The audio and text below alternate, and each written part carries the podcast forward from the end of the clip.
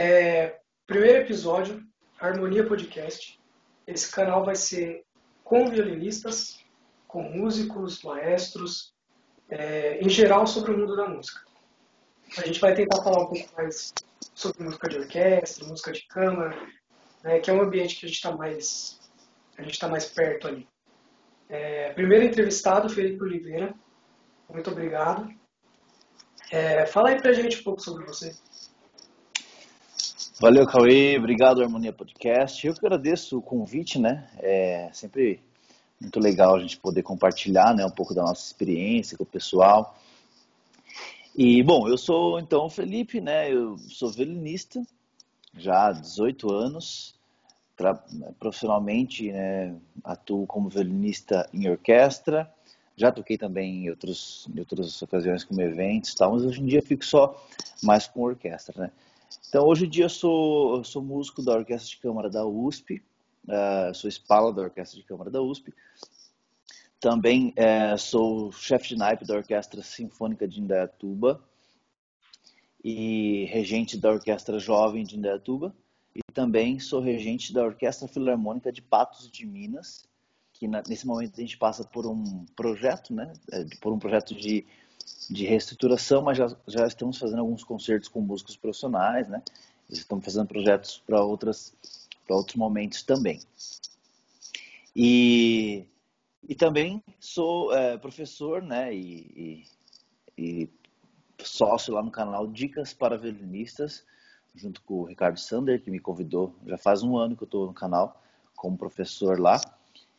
E é isso, minha atividade musical ela tem sido bastante intensa ultimamente, graças a Deus, e tem sido muito legal.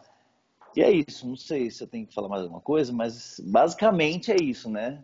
Dentro disso tem muita coisa ainda mais. Uhum. Não, é, fala pra gente então como que você começou, o que, que fez você querer o violino? Então, minha história com o violino começou quando eu tinha 13 anos, na verdade quando eu tinha 10. Né? Mas essa parte eu acabo nem contando, geralmente, para o pessoal, porque quando eu tinha 10 anos, é, eu comecei no projeto Guri, da cidade de Indaiatuba, né, que é a minha cidade natal. E só que com essa idade eu tinha muito déficit de atenção, assim, hiperatividade, né? Então eu não conseguia aprender muito bem, cara. Daí eu fiz um tempinho de violino assim, eu não conseguia aprender, você acredita? o violino assim não, não, sabia, não conseguia tocar, não entendia as coisas tal, era muito ruim. E aí eu fiquei alguns meses só e parei, né, com 10 anos. Aí com 13 anos eu comecei a frequentar a, uma igreja, né, a igreja batista da minha cidade. E aí nesse momento então eu me interessei pela música, logo de cara, quando eu comecei a frequentar a igreja depois de um acampamento que eu fui, né? Então eu logo me interessei por música. Comecei a aprender, queria aprender violão.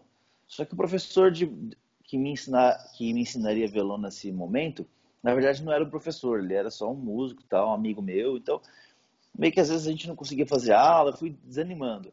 E eu lembrei que eu tinha um violino, porque lá quando eu tinha 10 anos, né, eu tinha começado a, a tocar violino. Aí lembrei, pô, eu tenho um violino, né, acho que eu vou voltar, porque eu queria fazer música.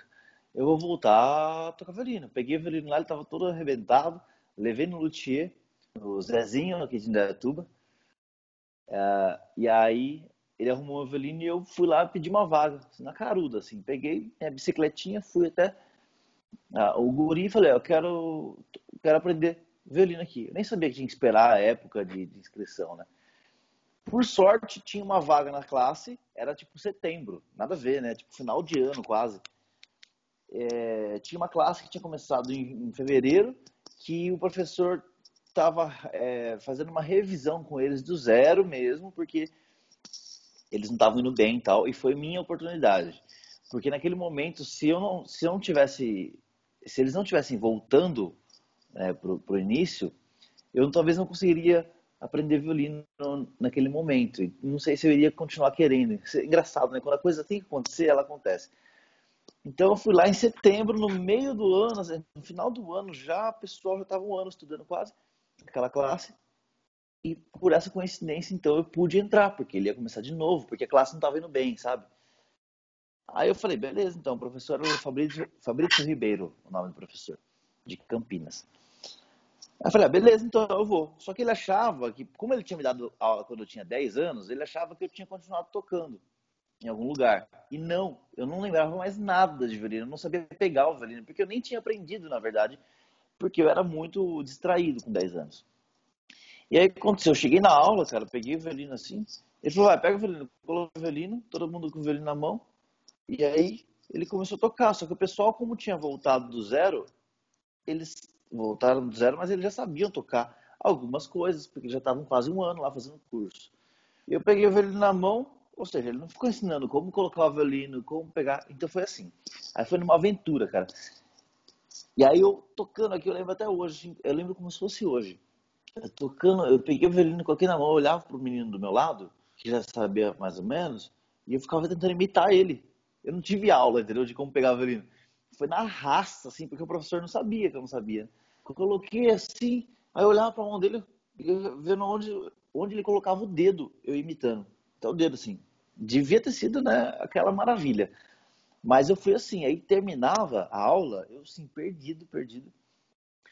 No intervalo, assim, ou porque tinha uma orquestra, um outro grupo mais tarde, mas, enfim, mesmo que não tivesse, a gente ficava ali, o pessoalzinho, né, ficava conversando depois da aula no, numa, num bosquezinho que tinha ali, onde a gente fazia aula. E nessa eu ia com o violino e começava a perguntar pro pessoal, como é que você faz aquela nota aqui? E essa aqui? O que é isso aqui? Aí eles iam me explicando, na raça. E eu, com muita vontade, né, muita vontade de aprender, ia pegando informação picada com cada um. Daqui a pouco, eu comecei a tocar junto com eles, e eu fui me desenvolvendo, estudando muito. Daqui a pouco eu fiquei, me destaquei na classe, e aí o professor me passou já para uma classe mais avançada, né? Depois de alguns meses isso né, acontecendo. E eu fui subindo de classe, subindo de classe, fazia umas provinhas que ele colocava. Tinha, tinha umas quatro ou cinco classes que eram de níveis, né? O iniciante total, aí tinha o próximo, o próximo. Chegava na última classe que eram os mais tops, assim, né? Eu cheguei na beira desses mais tops, assim. E aí, nessa época, eu entrei em Tatuí. Já tinha dois anos de violino. Entrei em Tatuí, no Conservatório de Tatuí, que também foi mais ou menos assim a história, que eu cheguei lá no dia errado da prova. Eu tinha confundido, eu cheguei lá, não era o dia para quem já sabia tocar, era o dia para quem não sabia tocar. E aí eu cheguei e falei, eu quero fazer prova. Ele já sabe tocar? Eu falei, já sei tocar. Aí ele falou assim, mas hoje é só para quem não sabe. Eu falei, ah, mas eu não sabia, né? Eu vim aí e tal, fazer. Aí ele é, ó, fala com o professor tal lá, ele vai te ouvir. Aí eu falei, tá bom, fui lá, ah, toca aí. Aí eu toquei, tinha preparado, estudei pra caramba pra fazer essa prova aí. Eu toquei um concerto de Vivaldi, um concerto mais simples de Vivaldi. Eu nem sei se, eu nem lembro agora o que, que era. Não sei se era concerto para violino ou se era um concerto grosso, né? Que eu toquei a parte do primeiro violino. Uhum. Eu sei que eu toquei lá e rolou, passei. Comecei a fazer conservatório de tatuí. Aí fiz também por uns três anos, né? Tive aula com uns três professores lá. Depois eu saí fui para São Paulo. Nessa época eu já, tá, já tinha entrado. Quando eu entrei em Tatuí, eu também entrei na Orquestra Sinfônica de Indaiatuba, que na época era uma orquestra de cordas de estudantes. Não era orquestra profissional, nem pagava, era de graça. E uma moçada de Indaiatuba, assim, que hoje tocam na, na Orquestra Sinfônica de Indaiatuba também, todo mundo mais ou menos no mesmo nível, assim. Era bem divertido. E a gente tinha também umas aulas assim, de orquestra, né, nessa, nessa orquestra. Então eu ficava na Orquestra de Indaiatuba e em Tatuí. Por uns dois, três anos foi assim. Quando eu estava com 18 anos, então, né, depois de uns cinco anos que tinha começado, estava com 18 Aí a orquestra, a orquestra de Atuba ainda era mais ou menos daquele jeito, mas já estava com um nível melhor. Eu comecei a fazer aula em São Paulo com o violinista Fábio Chama, do Teatro Municipal. Excelente violinista, ela toca lá até hoje. Hoje já somos assim colegas, já tocamos juntos, né? Já fizemos alguns trabalhos juntos. É, mas na época ele era meu professor e, nossa, foi muito legal. Né? Eu fiz três anos de aula com ele, só que nessa época, a época dos 18, 17, 17, 18, 19 anos ali que eu não sabia muito bem o que eu queria. Aí o negócio foi mais ou menos, né? Não estudava direito, aquela coisa. Já era um outro Felipe, não era o Felipe que começou lá atrás cheio de vontade, agora estava mais de boa, assim, sabe? Meio é, eu acho que isso aí, eu acho que isso aí é um problema de violinista, né? Que a gente tem fases. Às vezes a gente quer muito, aí às vezes cai. Exatamente. Acho que é, na vida é assim, né? A gente tem uhum. momentos de, de, de super empolgação e depois passa um tempo a gente não quer muito e aí junta com aquela idade difícil que é quando tá terminando a escola e você quer fazer faculdade eu queria fazer música desde meus 13 anos quando eu comecei violino de novo eu falei eu vou ser músico só que com 18 anos eu já não sabia se eu queria ser músico porque aquela fase de dúvida e tal e aí já, já fiquei meio desanimado, mas continuei fazendo aula. Eu ia, na verdade, eu ia quase toda semana lá, né? O certo era ir toda semana, mas como eu não estudava mas aí, muito... É, peraí, só deixa eu fazer uma pergunta. Nessa fase, é, você tinha uma pressão, assim, de parte da família, alguma coisa assim, de tipo, não, não pode, escolhe isso, escolhe aquilo, ou era bem livre? Era bem livre. Meus pais, eles sempre me apoiaram no que eu queria fazer. É, na, na, música. Eles sempre me apoiaram. Você vai ser músico, legal. Você ama fazer isso, amo. Então você vai ser músico. Me apoiaram, né? Até, tipo assim, meu pai pagava às vezes minha viagem para Tatuí, porque eu tinha 15 anos, não trabalhava, não tinha dinheiro, meu pai pagava minha viagem, pagava meu, minha, minha alimentação que eu tinha lá, uma vez por semana só que eu ia, né? Então ele, ele meio que investia, assim, como ele podia, né? E nunca se opuseram, sabe, a isso. Mas nessa época que eu fiquei em dúvida, eu falei, olha, eu tô pensando em mudar de carreira, fazer outra coisa. Ele, ah, tudo bem, se você quiser fazer isso, porque meus pais não são músicos, né? Não tem nenhum músico na minha família. Eu sou o primeiro, assim. Aí é, eu tô desbravando, eu digo que eu tô desbravando, assim, sabe? A, a mata. Tô cortando a mata e abrindo caminho. Aí depois, se meus filhos, né, se eu tiver filhos, quiserem, minha priminha, meus sobrinhos quiserem, eu já tenho mais ou menos um caminho para falar para eles, vai, porque meus pais, ninguém falou nada para mim. Não sabiam, né? Não é culpa deles, eles simplesmente não sabiam. Eles falaram, vai lá fazer, achava que era, né, o caminho é esse. Hoje eu sei muito melhor um caminho que uma criança pode fazer para ter um sucesso muito grande, né? Eu até comento às vezes com o Ricardo Sander que imagina se a gente tivesse começado lá atrás como a gente ensina hoje, né? Como a gente sabe hoje, por exemplo, como ele ensina o filho dele, o Guilherme. Olha como o Guilherme Sander toca violino pra caramba, né? Com 11, 12, 13 anos, não sei quantos ele tem agora, mas desde os 8, 7 ele já tocava muito, né? Por quê? Porque tem uma instrução correta, né? Então, hoje em dia eu, eu sei disso. Mas eu costumo dizer, eu estou desbravando esse caminho, né? Quando alguém quiser começar e vier falar comigo, eu já sei o caminho para passar para o pessoal. E aí foi assim, eles me apoiaram sempre, né? E aí, depois desses três anos que eu fiz aula com o Fábio Chama, uh, na casa dele lá, né? Em São Paulo, eu viajava de Indaiatuba para lá e voltava. Eu comecei a querer, por causa da igreja, eu quis fazer faculdade teológica, né? Que na verdade não era teologia. Eu fui fazer música sacra na Faculdade Teológica Batista de São Paulo, em Perdizes. Falei, ó, eu quero fazer música sacra porque eu quero cuidar da música da igreja. Nessa época eu já nessa época eu já estava começando a ganhar dinheiro com uns 20 anos, né? Porque dos 18 até os 20 eu fiz aula com o Fábio Chama.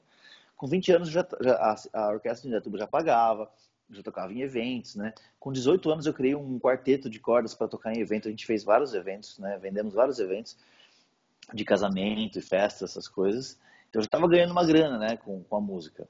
Já fazia cachê em outras orquestras, Piracicaba, é, eventos de orquestras, sim, orquestras aleatórias que eles montavam só para fazer apresentação, também fazia, já ganhava dinheiro com essa época aí, né?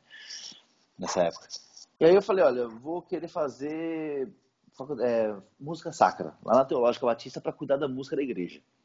Na Igreja Batista tem uma coisa que se chama ministro de música né, que não é, não é o ministro de louvor, aquele que canta e né, na Igreja Batista que canta e ministra o louvor, o momento do louvor. É o ministro de música, ele cuida de toda a música da igreja. Às vezes ele nem aparece, mas geralmente ele rege a orquestra ou coral. Ah, sim. No caso é, é que na minha igreja é a congregação, igual do Ricardo. Seria o encarregado. Exatamente. O encarregado. Eu acho que é, é a mesma, a mesma é, equivale a essa função, sim. Eu não sei exatamente como que é, mas aí cuida de toda a música. Então você vai ter música tal, ah, por exemplo, no caso da Igreja Batista, o pastor vai fazer o culto, né? Ele prepara todo o culto. O ministro, o ministro de música, ele vem, pega esse roteiro do culto, né? E ele vai encaixando as músicas corretas ali, os hinos que vai tocar. No caso da minha igreja tem, tem cânticos também, né? Que não são só do inário ou do cantor cristão, enfim. É, a gente também colocava os, os, cânticos no meio, então o, o, o, ele é o líder da música, ele coordena toda a música, né? E no caso de igrejas grandes que tem coral e orquestra, ele também rege, ele é maestro também. Esse é o ministro de música, então eu queria fazer isso. É, então isso tudo aconteceu entre meus 18 e meus 20 anos, é, quer dizer, aos 20 anos eu, eu quis ir para parei de fazer aula com o Fábio e fui fazer o, a faculdade teológica batista, né, de música sacra. Lá eu aprendi regência coral.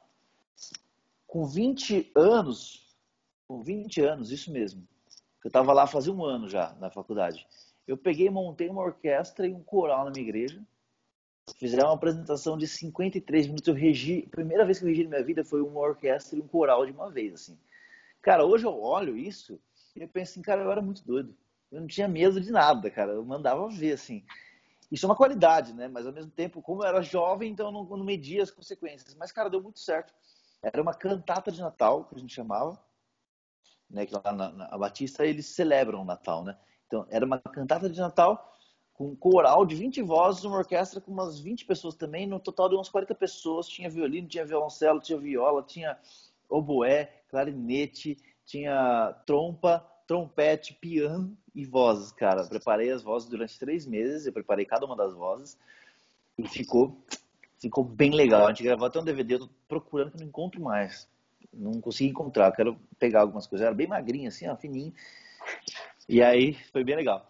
Sempre fui muito ousado, assim, né? Eu acho que isso é uma qualidade, assim. Hoje em dia eu sou um pouco mais mais cauteloso, mas ainda tenho esse espírito de ousadia, né? Que eu acho que é importante para o músico, né? E aí comecei a fazer faculdade teológica batista. Só que eu fiz um ano e meio só e já não estava mais contente. Por quê? Primeiro que o diploma lá não era reconhecido pelo MEC. E segundo que eu estava sentindo falta de, de, de, uma coisa um pouco mais pesada de música. Porque eu vim do conservatório, lá era mais fraco o ensino. Eu falei, você quer saber? Eu vou fazer faculdade de cantareira. Estou aqui em São Paulo mesmo, já morava lá em São Paulo, né? Eu morei em São Paulo até meus, meus quase 30 anos, né? Eu vim para Indaiatuba agora, faz pouquíssimo tempo. Faz, sei lá, 7, 8 meses que eu voltei para Indaiatuba. Aí eu falei, vou fazer cantareira. Eu comecei a fazer cantareira. Daí com 22 anos, né? Eu comecei a fazer cantareira. E aí com a Bettina Stegman, né? Na classe Bettina Stegman, daí eu fui até o final, me formei lá. E quando eu entrei na cantareira, eu fiz teste para entrar na UCAM, na Orquestra de Câmara da USP. Passei. Passei como tute a princípio, né? Não como espala. E, cara, foi muito legal porque primeiro ensaio da orquestra eu já fiquei perdido, assim, não sabia o que estava acontecendo. Já, eu estava acostumado com a orquestra assim, o maestro começa devagar, para todo mundo ter tempo de ler as notas. Leu, beleza, tá todo mundo leu, agora vamos mais, um pouquinho mais rápido. Era quase um estudo. Cheguei na Ocana, paulada, assim, vai, tum, desceu a mão, todo mundo saiu tocando, eu assim, perdido.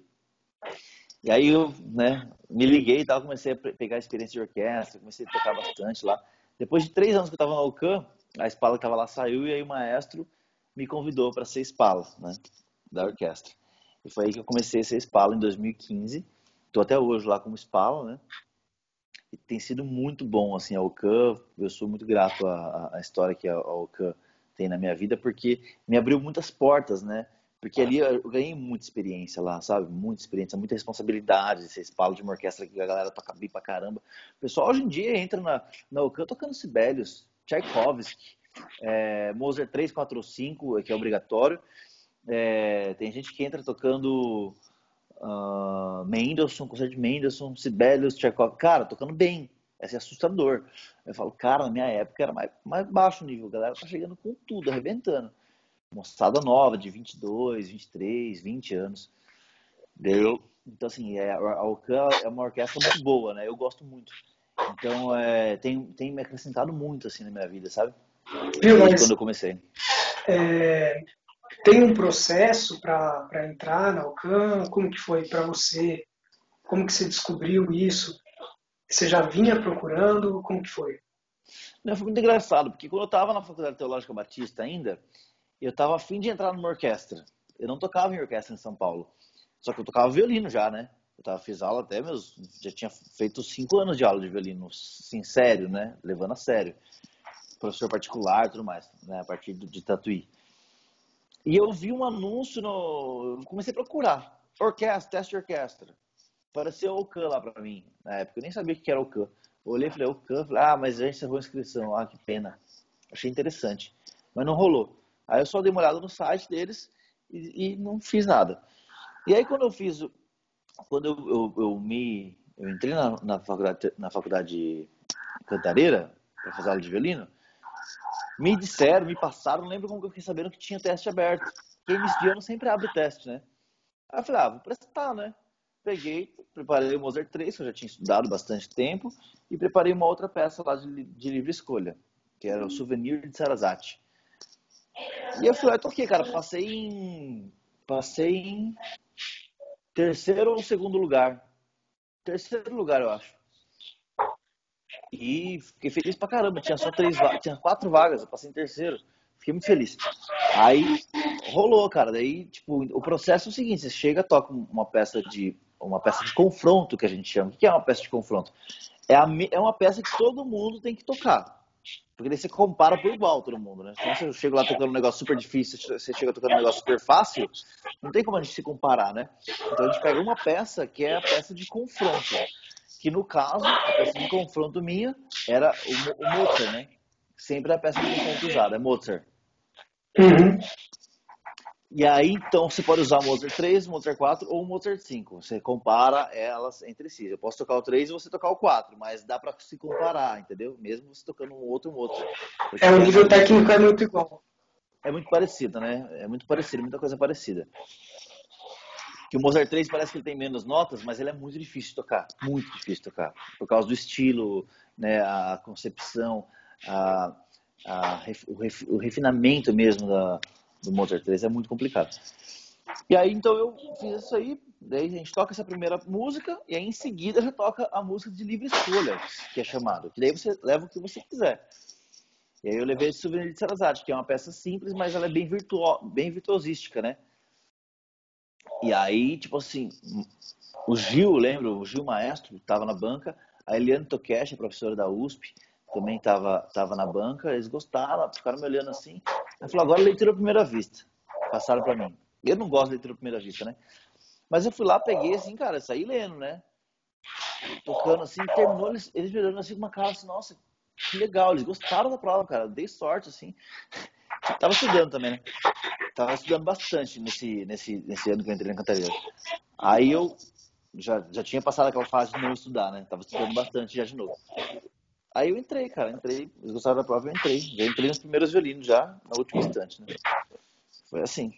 Aí, o tempo foi passando, né? Fui me dedicando dentro do orquestra, estudando as peças de orquestra, que é importante.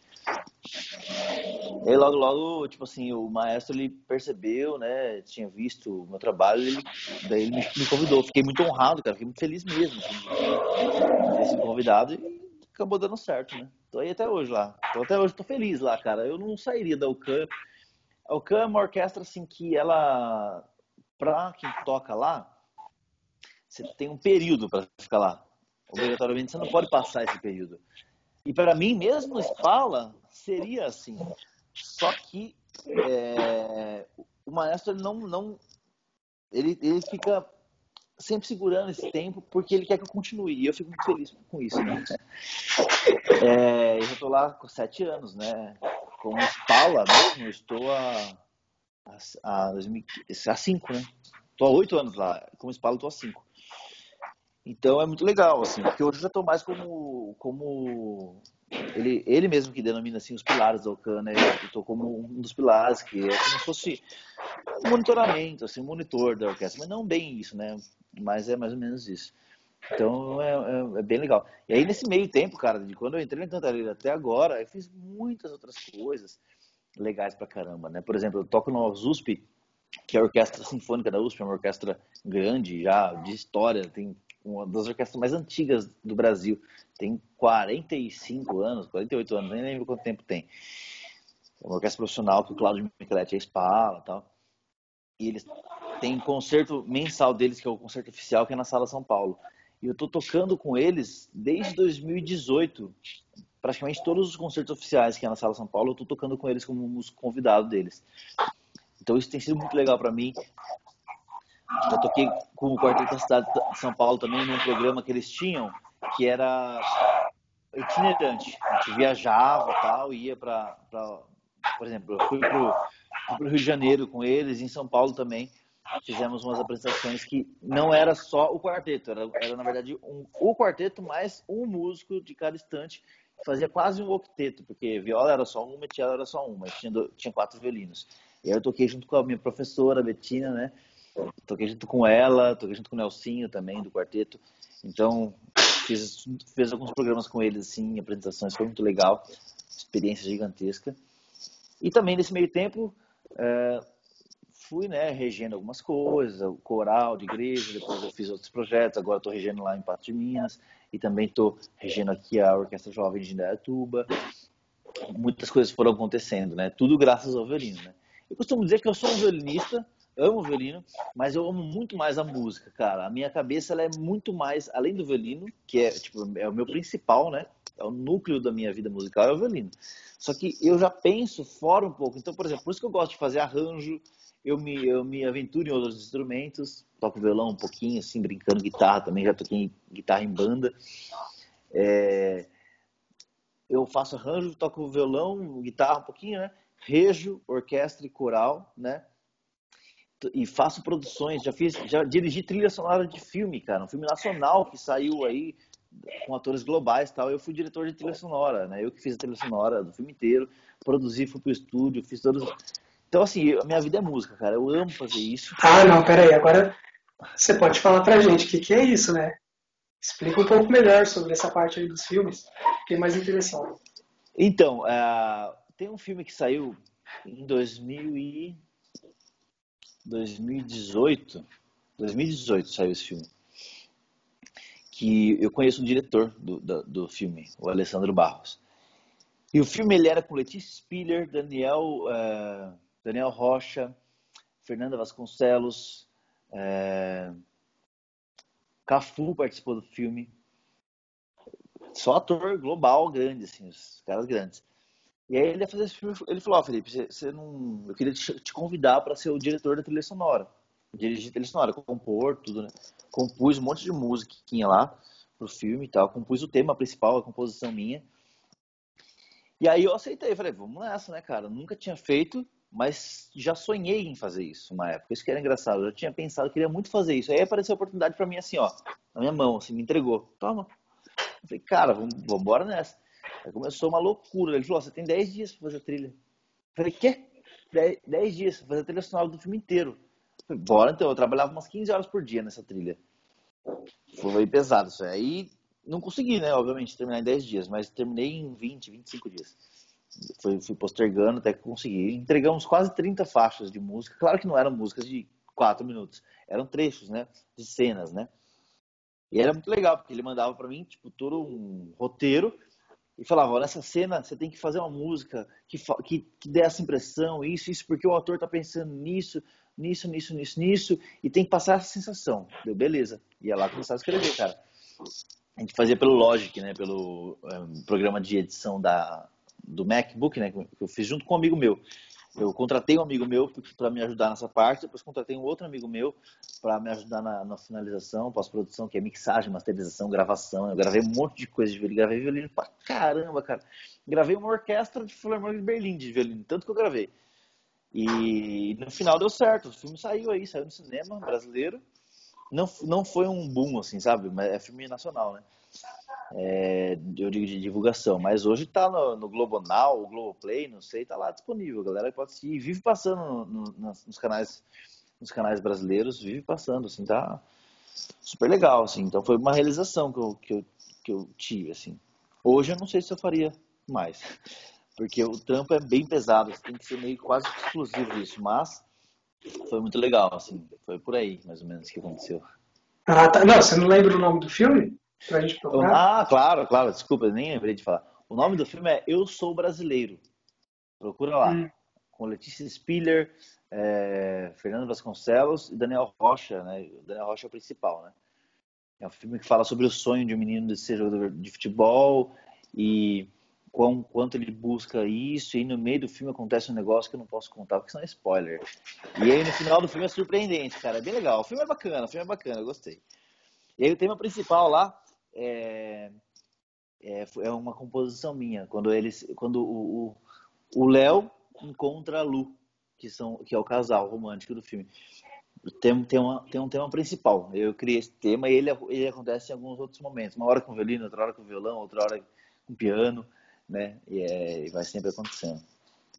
Ah, então, você que falou que já fez uma música, é, por ser uma música autoral, eu tenho algumas dúvidas em relação a direitos da música, né? Como você passou ela no cinema, então como que funciona? Você tem direito total? O filme tem uma parte? Como que é? Não, acontece. Eles primeiro que eles compram todos os direitos, né? No contrato tenho que aceitar que o direito é deles. Eu não posso desconectar esse filme, essa música do filme. Aonde o filme for, minha música tem que estar lá, né? É, é minha obrigação. Mas eu teria os direitos, é, eu teria é, direito de receber, né? Então a gente faz o quê? Eu, quando eu faço a música, eu tenho que fazer um registro, eu tenho que ter uma conta na Abramos, se eu não me engano, porque o ECAD é que, que captura, o ECAD é um escritório que captura todo o dinheiro, né, e captura percentual da música e distribui para os órgãos que, que, que, a gente se cadastra. E aí eu teria que me cadastrar, tipo assim, na Abramos, por exemplo. E toda vez que é divulgado, esse, esse filme é divulgado, o ECAD tem esse controle, manda a porcentagem para o Abramos e Abramos distribui para mim. Eu teria que fazer um registro dessas músicas, só que eu não fiz. Porque na época era muito complicado e eu estava na correria, não consegui correr atrás disso, cara. Mas está lá até hoje, né? Eu posso, eu posso ir fazer o meu registro e solicitar todos esses, esses, esses ganhos, né? Não é muita coisa, assim, porque é uma, um evento só, né? Mas quem vive disso, que está sempre fazendo, sempre fazendo, acaba ganhando uma grana, porque você tá. Imagina, direto você está fazendo música que está sendo publicado, direto, direto, né? Um pinguinho de cada um vai sendo um montão, né? Sim, as que aparecem em novela, é, imagino que seja muito bom mesmo. Com certeza. Ah, até então tipo um FGTS que tá lá. Pois é, então. É, acho que quando eu fizer a solicitação lá, vai estar tá lá registrado, né? Porque. Uhum. Mas eu preciso fazer o registro. Tem, tem, um processo lá que eu não fiz, na verdade. Eu precisaria ter feito. Mas eu não me preocupei muito porque, nossa, só de ter entregado o trabalho eu já fiquei feliz demais, porque então foi muita correria, cara. Então, é, as coisas que você falou, desde o começo, a gente percebe que tem muita sorte, né? Se a gente pode falar assim. E aí eu queria saber de você o que, que você acha dessa relação de dedicação que você tinha com sorte. Então, cara, eu costumo dizer que na verdade não é bem sorte, né? Vamos dizer assim. É óbvio que existe, eu, eu acredito que exista oportunidades assim que que nos vêm para quem acredita ou não, mas eu acredito que Deus, Deus dá algumas oportunidades para gente, sim. Tá? E eu acredito que uma frase que eu já ouvi que faz muito sentido para mim é: quando a oportunidade combina com o preparo, é igual ao sucesso. Então, se eu estou preparado e me chega uma oportunidade, eu vou ter sucesso. O sucesso, no caso, que estou querendo dizer aqui para você, é conseguir alguma coisa. Porque, por exemplo, se eu sou um bom músico, por exemplo, esse caso do, do, do filme, por que, que o cara, que é diretor, me chamou? Se eu fosse um músico ruim, um cara que vai lá, não faz nada, só toca o meu violino, não que isso seja ruim, é que dentro do meu perfil que eu estou falando para você, que é mais abrangente, não é só violino. Claro que o violino é o principal, mas depois eu comecei a fazer outras coisas. Se eu fosse só um violinista excelente, perfeito, né? não, não é o meu caso, mas vamos supor que eu fosse um violinista perfeito e não fizesse mais nada além do violino, ele não iria me chamar para dirigir a trilha sonora. Porque ele ia falar assim, não, Felipe é um violinista, ele não é um, um arranjador, um regente ou um, um, diretor de música. Ele só é um violinista, que já é difícil pra caramba ser um bom violinista. Né? Aí ele... Então, o que acontece? Ele viu por causa do meu trabalho que eu estava fazendo, então, eu, uma hora eu estava regendo coral, outra hora eu estava escrevendo arranjo para CD, que eu também já fiz muito arranjo para banda e cantor, quarteto de cordas gravar em, em, em, em estúdio, né? Escrevi muito arranjo já para isso. Então ele, ele, ele me conhecia, então ele via esse trabalho todo, ou seja, para ele eu estava preparado. Por quê? Porque eu, ele via que eu, que eu tinha capacidade de fazer aquele monte de coisa e eram coisas boas, que ele via e achava bonito. Por isso ele me chamou. Então o que acontece? O preparo meu chamou a atenção de uma oportunidade que apareceu. Porque se eu não fizesse tudo isso, ele não ia me chamar, entendeu? A não ser que, for, que ele quisesse um, um violino numa cena. Aí ele me chamava para tocar um violino, mas não para dirigir tudo, entendeu? Então eu acredito que existe sorte, talvez, talvez, né?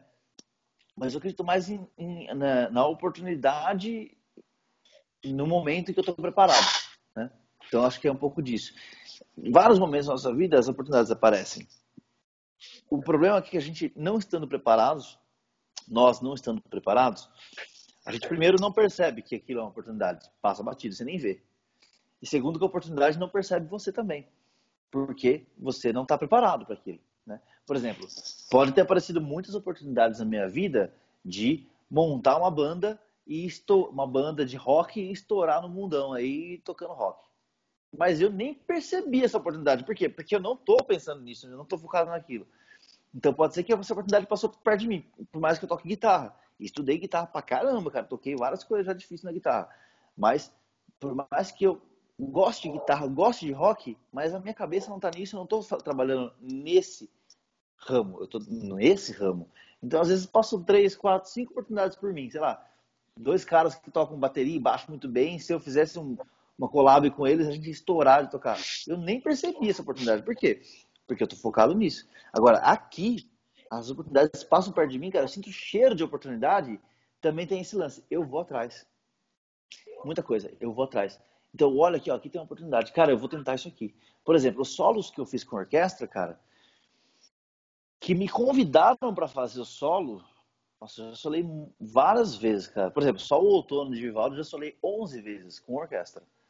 Tirando a parte com piano que eu já toquei, que é redução de orquestra com piano de todas as vezes que eu solei o Vivaldi, cara, por exemplo, foram vezes que eu meio que fiz a proposta, fui atrás, tentei ajeitar. Com alguém que conhecia e tal. Quando eu solei o Guerra Peixe, por exemplo, o Guerra Peixe foi também, eu, eu solei com a Alcan, né, o concertinho do Guerra Peixe, e com a Sinfônica da Tuba e também com a Orquestra de Minas Gerais.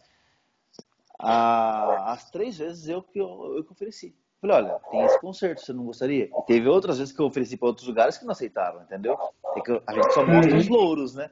Sim. As dores a gente não mostra, porque eu não quero ficar mostrando lá. Para que, que eu vou mostrar para alguém que não fui aceito aqui ou que eu não passei num teste ali, já fui reprovado várias vezes também? Por que, que eu vou mostrar isso? Não é interessante, né? Não agrega para ninguém isso. Mas eu falo para agregar, tipo, é normal, gente. Às vezes a gente é reprovado e na vida a gente é mais reprovado do que aprovado.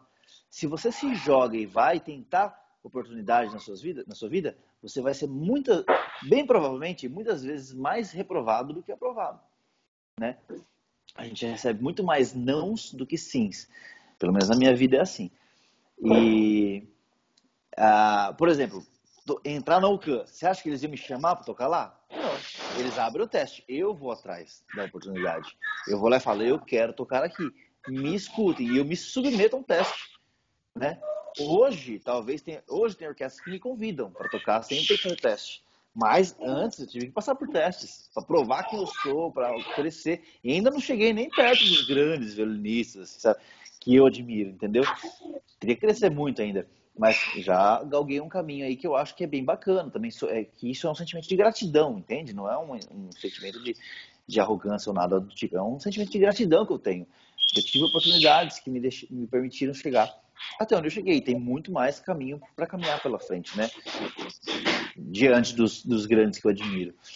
Então, eu acho que tem muito isso, Lance, sabe? Você está preparado, seja, está sempre estudando, sempre eh, fazendo as coisas com excelência, você vai estar preparado. Você não precisa saber o que, que vai ter lá na frente. Não, não se preocupa com isso.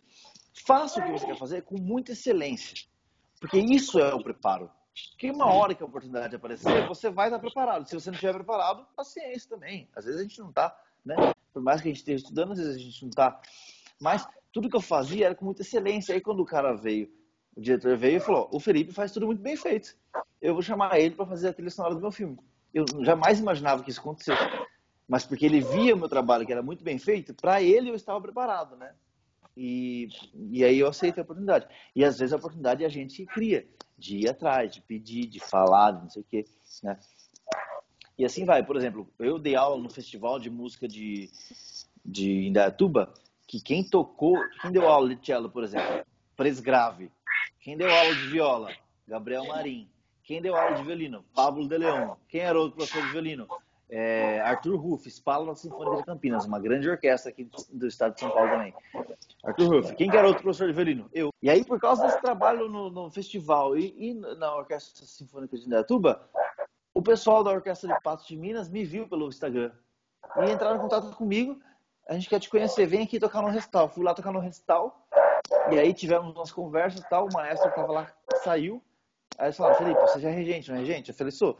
Então, a gente quer você aqui para dirigir a orquestra e reestruturar, fazer um projeto novo para a orquestra aqui. E estamos nesse processo agora. Uma coisa foi levando a outra, cara. É, é, é uma coisa é impressionante, assim, né? Engraçado que até, até no Dicas foi assim.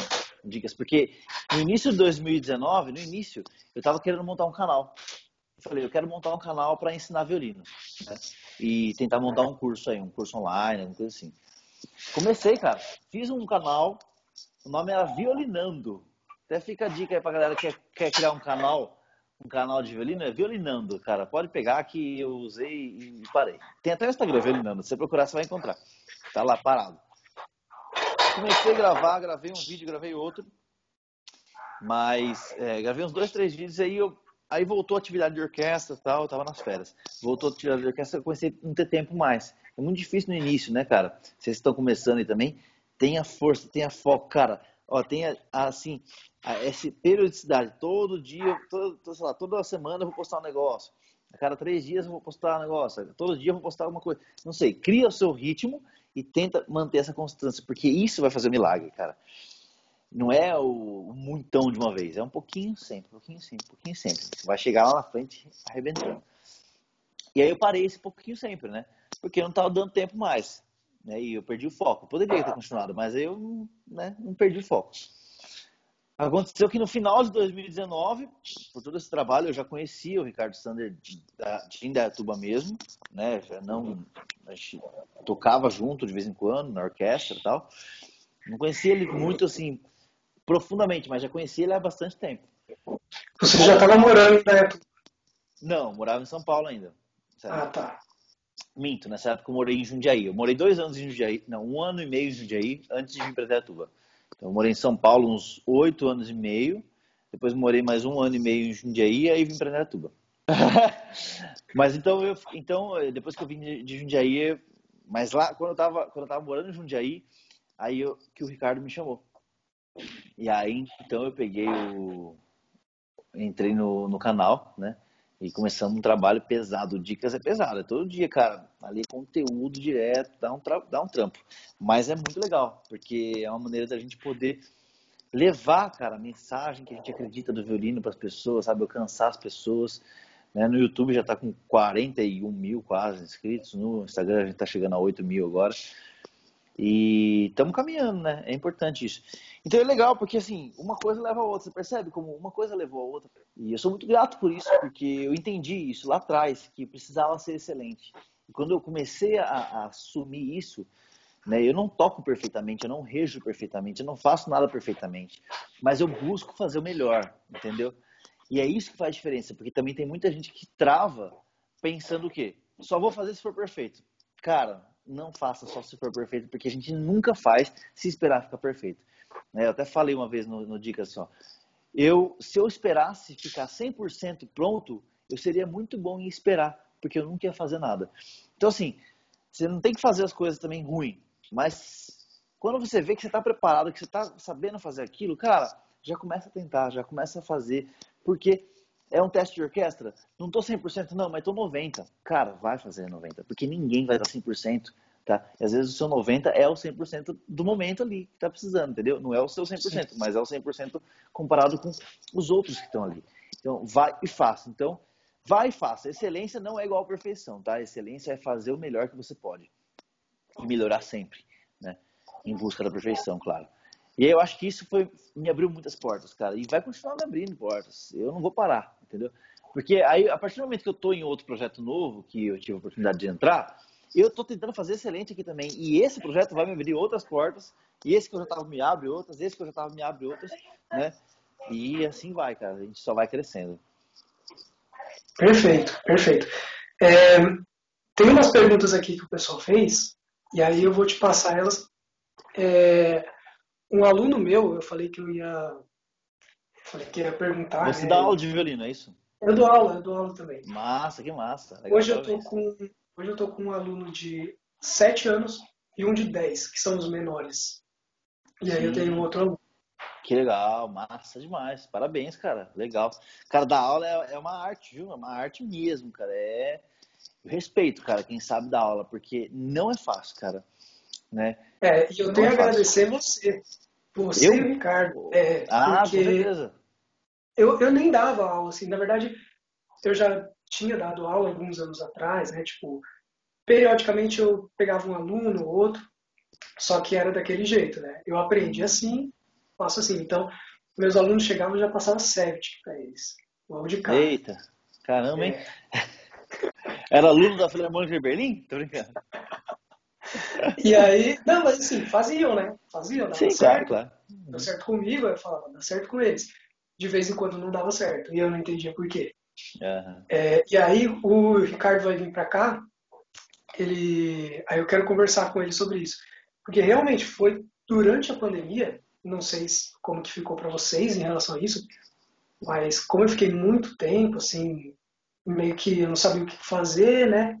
Aí eu fui atrás, falei, eu vou atrás do que do que eu consigo, né? E fui atrás, fui estudar, daí eu vi os vídeos.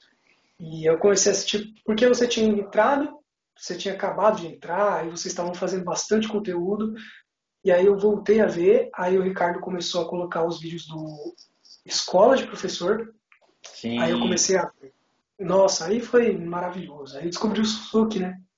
Que legal, exatamente, ele tem um curso lá, o Ricardo manja muito, né, de aula, principalmente para iniciante e crianças, assim, cara, o resultado que, os resultados que ele tem, cara, eu não vejo em todo lugar, cara é difícil. Ele, ele, é muito bom e ele tem uma didática muito boa, né? Então, até para ensinar a dar aula para outros professores, ele ensina bem, né? Então, legal, cara. Que bom que você fez isso. E aí, agora está tendo mais resultados aí com seus alunos, né? Ah, não, com certeza. Com certeza, com certeza. Eu nunca imaginei que ia dar aula para um de 7 anos. Mas não tinha nem como. Legal. Eu falo, não, não tem como não. E aí é, é legal você ver que tem um passo a passo, né? Que não é de qualquer jeito. Sem dúvida, cara. Sem dúvida. É, é, o segredo é o passo a passo, não é você estudar 10 horas por dia. É você estudar pouquinho por dia, mas se você estudar a coisa certa. É, cara, é batata, assim. Eu tô com um aluno que tá dois meses de, de violino. Ele começou comigo a, pegando o violino. O arco é assim, aprende a pegar o arco, aprende a pegar o violino. Em dois meses ele tava no, no, no moto perpétuo. Metade do Suzuki 1, em dois meses. É óbvio que ele estuda muito. Mas assim, por que, que isso deu certo? É um milagre? Não. Primeiro, ele se dedica. Segundo, ele, eu estou ensinando para ele o passo a passo correto. Eu não deixo ele querer aprender o vibrato antes de aprender a colocar o segundo dedo na corda. Então, né, um exemplo. É, então ele, ele faz o passo a passo e ele é disciplinado para fazer aquilo que eu peço. Cara, ele está voando, está voando no violino. Mas ele é mais velho, né? E está muito focado, assim. Então, isso faz toda a diferença, né? É muito legal. Cada um tem um tempo, né? É, a primeira pergunta é: como você pode falar para um aluno que não tem muito dinheiro agora, qual que é a importância da dedicação dele em relação ao que ele tem hoje financeiramente de um violino um pouco mais simples, um arco um pouco mais simples, das condições dele agora em relação à dedicação dele nos estudos. Tá, ele tem poucas condições, é isso? tanto é. financeiras quanto materiais de, de, de, instrumento, né? Isso, isso. Cara, o que eu falo, o que, que acontece? Muita gente fala pra gente lá no Dicas, né? Que é o meu maior contato com o público do violino é no Dicas, porque tem muita gente, né? Eles falam, ah, tu queria comprar um violino, né? Mas não sei qual comprar, não queria comprar um violino bom. Tem um violino lá que é chinês. Tô dando um exemplo, por quê? Cara, não espere ao... Que nem eu tava falando pra vocês 100% pronto, você nunca vai fazer nada. Mesma coisa funciona para quando você quer fazer uma coisa. Não espere estar com as condições perfeitas, estar com o material perfeito, não sei o quê. Cara, se você precisar começar a tocar violino e fingir que você está com o violino no ombro e fingir que está com o arco na mão, pega um pedaço de uma, pega uma caneta para fingir que é o arco e pega um, um, qualquer coisa que pareça um, pareça um violino aqui que você tem na sua casa, começa, você já vai treinar a postura. Eu vou treinar postura por um mês. Mês que vem eu consigo comprar um violino parcelado em 12 vezes no cartão. Um violino que custa 450, eu vou parcelar em 12 vezes de 40 reais. Compra. Ah, mas é ruimzinho. Cara, é melhor do que nada. Pode ter certeza. Não precisa ter um instrumento perfeito. Ah, mas não tenho dinheiro para aula. Então compra o violino. Vai assistir os vídeos no YouTube do Dicas. Pega lá postura, sabe? Primeiro passo, postura. Depois você vai pegar o quê? Mão do arco. Depois você vai pegar como colocar o dedo na corda né? Óbvio que não é só isso, tem os subtítulos, né? Mas É mais ou menos essa estrutura, tá? E com relação a aulas, pô, a aula é muito importante, né? A gente vive falando, se você não tem instruções, se você não tem instrução de um professor, o que, que vai acontecer? Você pode até começar, mas depois você vai começar a ter muitos vícios, né? Porque o aluno, quando começa, ele não percebe os detalhes que a gente, que é professor, percebe. Tipo, se ele tá com o dedão um pouquinho torto aqui, ele não percebe, para ele tá tudo certo. Mas a gente sabe que isso pode prejudicar lá na frente. A gente sabe que se ele estiver segurando o arco assim, que para ele parece que tá bom, a gente sabe que esse pequeno detalhe vai ser ruim lá na frente. Então, o professor faz muita diferença. Só que, quando você não tem dinheiro, o que, que você faz? Cara, procura um curso online. É o que a gente sempre fala. O curso online, o custo-benefício dele é muito melhor. Não tenho, Felipe, o curso online. Cara, então, debulha na internet de ver vídeos, assiste tudo que você puder, participa de todos os eventos. Esse é o seu mínimo que você pode fazer sem dinheiro, né? E vai vendo possibilidades de você conseguir bancar alguma coisa, um curso online, não precisa ser o curso de dicas, pode ser o curso de outro curso de outro professor que você quiser, né, que esteja dentro do seu orçamento. É, ou tenta combinar com um professor que aceite fazer o quê? Aulas quinzenais com você, que em vez de você ter aula semanal, que é mais caro, você tem aula quinzenal, duas por mês, já fica metade do preço, de repente. Tem professor que aceita, né? Eu, particularmente, não aceito, mas o meu caso é diferente. Tem professor que aceita, né? Então, de repente, o professor consegue te dar um desconto, né? tente pegar uma bolsa em alguma, se, na sua cidade tiver uma escola da prefeitura, tente pegar uma bolsa, um conservatório ou uma escola particular. Tem uma escola particular que você chega e fala, ó, eu tenho muita vontade, tente fazer, vender o seu peixe. Chega nessa escola e fala, olha, é o seguinte, eu não tenho dinheiro, mas eu tenho muita vontade. Eu queria provar para vocês que eu tenho vontade. Me dá um mês de aula aí, que eu vou estudar tanto e eu vou trazer um resultado gigantesco para você e vocês vão ver ó, o meu potencial vocês me dão a bolsa? Porque para a escola é bom isso. Se, se, se, o dono da escola tiver uma cabeça boa, empreendedora, ele vai perceber que é bom para a escola ter um aluno bom. E de repente o dono da escola dá uma bolsa para alguém. Se esse cara tiver realmente muita dedicação, tiver jeito, e ele tiver estudando bastante, estiver trazendo resultados para a aula, né? o professor vai falar para o dono da escola, olha, ele realmente é bom. E o dono da escola vai bancar. Se eu fosse dono da escola, eu com certeza bancaria. Eu, ter, eu teria lá duas ou três bolsas que eu daria para três pessoas dedicadíssimas. Só que você tem que trazer resultado. Né? Não adianta você pedir a bolsa e não estudar. Tem que estudar muito. Aí você pega esse seu velhinho ruim pra caramba que você tem pega essa aula aí que você vai fazer de graça, às vezes você vai fazer quinzenal para não ficar tão caro para a escola, sei lá. Cara, pega o que você tem inventa um jeito seja empreendedor, mesmo que não seja para ganhar dinheiro agora, mesmo que não seja no sentido de empreendedor que eu falo, é de você criar as coisas. Vai atrás, cria as oportunidades, faça as oportunidades. Tem muitas oportunidades para você fazer. Ah, Felipe, não consegui nada disso. Como você consegue dinheiro? Ah, eu tenho que, tenho que trabalhar, não posso. Por que, que você não pode? Né? O que, que você não pode fazer? Quais são as possibilidades de ganhar dinheiro, então, para você ter que pagar uma aula? Ah, eu posso trabalhar de garçom. Cara trabalha de garçom vai trabalhar de garçom, trabalha sexta, sábado, domingo de garçom, você vai ganhar 400 conto, depende de quanto paga em cada bar, em cada cidade, né? Sei lá, você trabalha três dias, você ganha, você ganha 200 conto, três dias trabalhando, é pouquíssimo. Você guarda aquele dinheiro. Você vai no outro final de semana, trabalha de novo, mais 200 conto. Você guarda tudo que você puder. Chega no final do mês, você tem 400, 500 reais. Você paga um professor particular com dignidade, aqui, ó. Dinheiro na mão dele e você faz sua aula particular. Entendeu? Até você ficar bom no violino e começar a ganhar dinheiro com o violino. Aí, cara, você transforma a sua vida. Cara, você tem que criar as oportunidades, né? É, tenta ver o máximo de possibilidades que você tem à sua volta e vai atrás com, assim, com a faca nos dentes, cara. Vai para cima, vai para cima, vai para cima, vai para cima.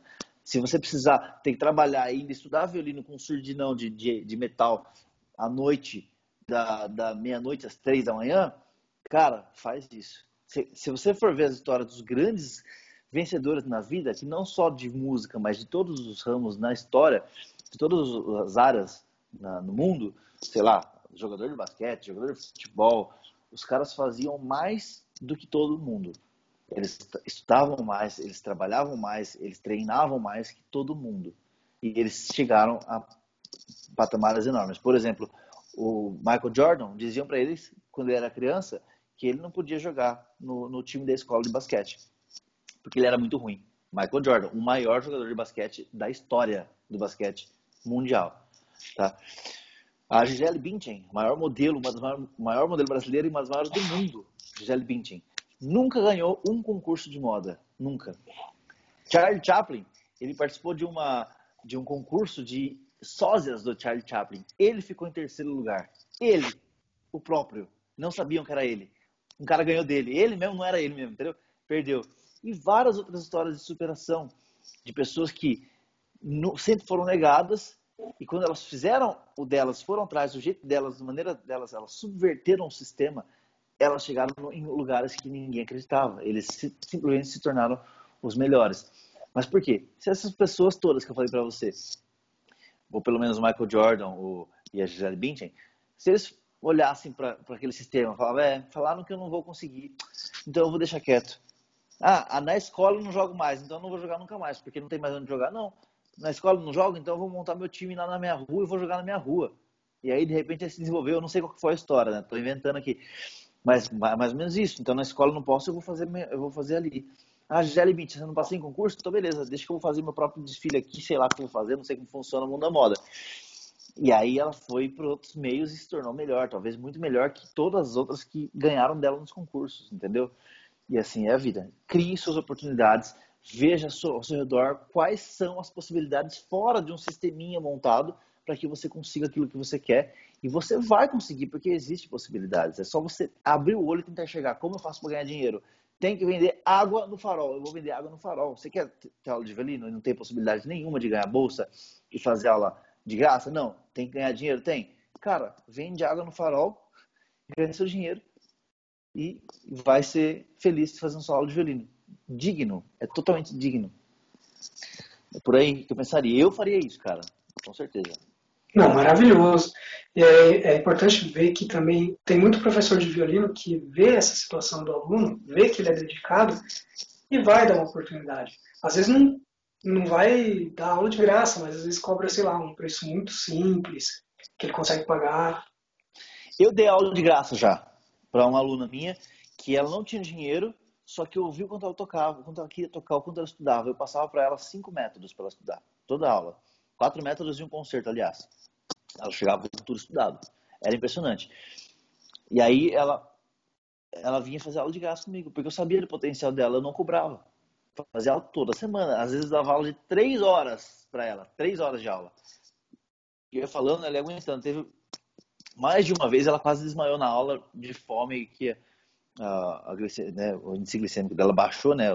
Enfim, ela ficou meio tonta, quase caiu branca e ela lembrava que tinha que comer. Aí comia um negocinho lá e já recuperava. Nossa. Tava três horas de aula, cara. Ela aguentava em pele as três horas. De graça. Entendeu? Então, tipo assim, eu vi o interesse da pessoa, eu ia junto e a menina cresceu muito. Depois ela foi fazer aula com o Cláudio. Tá, ela solou Vivaldi com, com orquestra, solou o concerto de sol menor do Vivaldi com orquestra, que ela estudou comigo. Solou com uma orquestra de cor. Então, assim, é... existem professores, né? Às vezes é uma saída. Pô, eu queria fazer aula com um X pessoa, mas, pô, eu não posso fazer aula com ele porque ele cobra. Então, eu vou fazer aula com aquele cara que não cobra, que me daria aula de graça. Né? E aí você vai, meu, para, olha, mapeia, faz sua estratégia e encontra o caminho que você tem que fazer. Tem várias op opções, várias oportunidades, né? Para você ter aula com um professor, quero dizer, né? Porque pela internet você faz, mas é sempre melhor ter um professor procure as oportunidades, olhe com um olhar clínico e veja como que eu faço. É para ganhar dinheiro? Então, como que eu faço para ganhar dinheiro? Várias oportunidades. Não, não é ganhar dinheiro, quero ganhar uma bolsa. Como eu faço para ganhar uma bolsa? Assim, assim, assim, não. Eu quero fazer aula com um professor de graça, eu quero que o professor me dê aula de graça. Quais professores eu tenho aqui? Quais que eu posso tentar? Como que eu posso convencê-los? Às vezes tem que só dar, é, precisa, às vezes você precisa do quê? De um, só de uma, uma, um voto de confiança. Assim, então vamos ver. Eu vou te dar duas aulas de graça. Se você chegar arrebentando aqui, de repente eu te dou mais, eu te dou algumas aulas durante uns meses de graça. Aí você tem que provar o seu valor. Aí você chega lá e arrebenta. Entendeu? Sim, sim, não, perfeito, é isso aí. Qual que é o modelo do seu arco e se é de pau-brasil? Cara, o meu arco, ele é ele é um Morizot, um arco francês, eu não tenho certeza se ele é de pau-brasil, para te falar a verdade. Ele é um arco usado, um arco antigo, né? Um arco caro. E eu acredito que seja pau-brasil sim. Porque os arcos de pau-brasil são os melhores, né? Na verdade. A melhor madeira para arco é a de pau-brasil. É... Mas ele é um arco francês de, né, de, de autor mesmo, não é um arco de fábrica, é um arco de autor. É um arco excelente para tirar sons mais, mais dolces. E, cara, ele é muito bom, ele é equilibradíssimo, né? Eu faço qualquer coisa com ele. Mas, assim, ele é muito bom para tirar um som, aquele som mais, sabe, mais bonito, assim, mais dolce na corda, assim. Né? Não é um arco muito pesado, mas também não é muito leve. E, cara, é um arco sensacional, assim, que eu não. Putz, eu abrir mão dele, tem que pesquisar muito um outro, assim, e ter que, tem que ter grana para investir, porque desse arco aí, tá excelente. Mas eu acredito que seja para o Brasil, sim, pela qualidade, pela resposta dele. Acho que é para o Brasil. Preciso pesquisar, vou pesquisar. Mas uma coisa é só pesquisar. Morizot. É, eu não sei como escreve, vou pesquisar também. Mas é um arco francês. É, eu acredito que seja para o Brasil pela qualidade, né? E preço também. Sim, normalmente é. Uhum. Uh, a próxima pergunta aqui é: o que você considera ser a chave do sucesso para o aprendizado no violino? Cara, a chave do sucesso para o aprendizado não é o violino, não é a quantidade de estudo, tá? Na minha época de estudante, diziam tem que estudar oito horas por dia. Cara, isso é muita gente fez. Eu teve uma época, eu não estudei oito horas por dia, mas teve épocas que eu estudava cinco horas por dia. Não muito tempo, não muito, não por um período muito longo, mas eu teve momentos. Quando eu descobri que estudar corretamente é o segredo, cara, Acabou. Uma vez o Pellman falou assim, ó, estudar duas horas concentrado é melhor do que estudar oito desconcentrado. Esse é o segredo. Primeira coisa, estudar bem. Se você consegue estudar uma hora concentrado só e não duas, estude uma hora só. Não estude duas horas. Porque essa segunda hora que você está desconcentrado, você vai desconstruir tudo que você fez de bom. Então, primeira coisa, o segredo do sucesso não é só um, né? Mas eu diria que talvez três. Eu vou falar aqui. Primeiro, você ter uma instrução boa, um professor bom, professor que vai te ensinar, te agregar de verdade, que ele sabe o que está falando, que tem que tem experiência no ramo, né? Tipo assim, para eu fazer a loja, eu tenho que fazer ela com um cara que é bem mais experiente que eu no ramo, certo? com uma criança, tem que fazer aula com um professor que tenha mais experiência. É sempre assim. Procure alguém que tenha muito mais experiência que você e que vai te ensinar o caminho que ele já percorreu. Primeira coisa. Segunda coisa, ambiente, cara. O ambiente que você está faz toda a diferença.